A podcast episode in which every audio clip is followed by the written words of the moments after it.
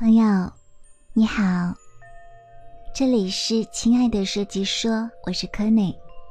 本期我们要说的是二零二零到二零二一新的幸福，关于室内和家居方面的顶级设计趋势。我们都知道，由于病毒的影响。二零二零年的米兰设计周呢，被推迟到了二零二一年。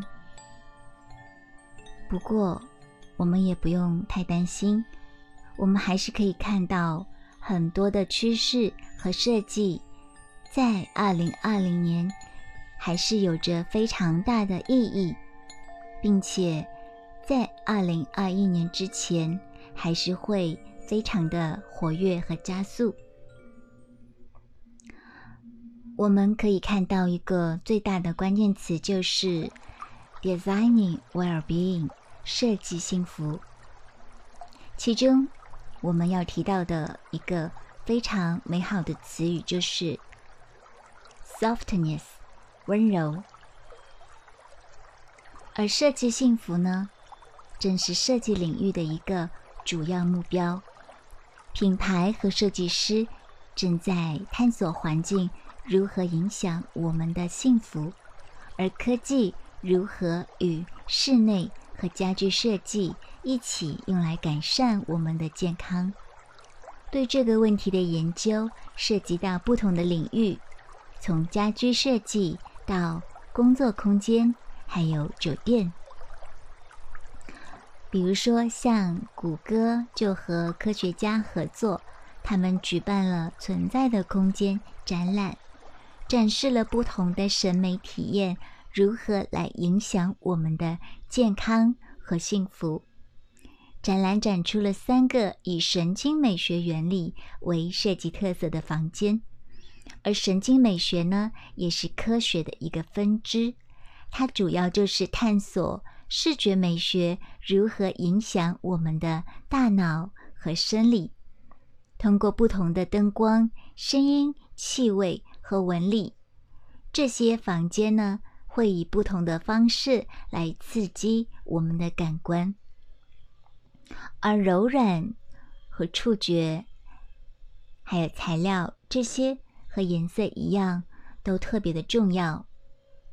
它们能够帮助我们的家庭以一种更加自然和人性化的方式来整合科技。而我们熟悉的宜家呢，就和很多的品牌进行了合作，把声音和家具产品结合在一起，从而达到减少一些更多的设备使用和电线的杂乱。还有就是受到了一个轻游牧风格的影响。我们都知道。游牧民族好像就是会把自己的行装收拾到最轻便，可以说来就来说走就走，并且他们会有一种热爱大自然，而这种风格就是强调用一种带有视觉舒适感的。一种绿色植物的一种在室内或者是工作空间的一种呈现，它们能够繁茂的来改善我们的一些空气的质量，从而提高我们整体的健康水平。而游牧生活方式呢，也是来提醒我们要更加的专注于一些必需品，这样的才可以来实现。轻松的生活和旅行，从而呢就提高了我们的一个流动性和更多的自由。这些家具呢，就是一些易于组装的一些家具，比如说桌子、椅子、吊灯、壁灯，或者是数码电子屏幕。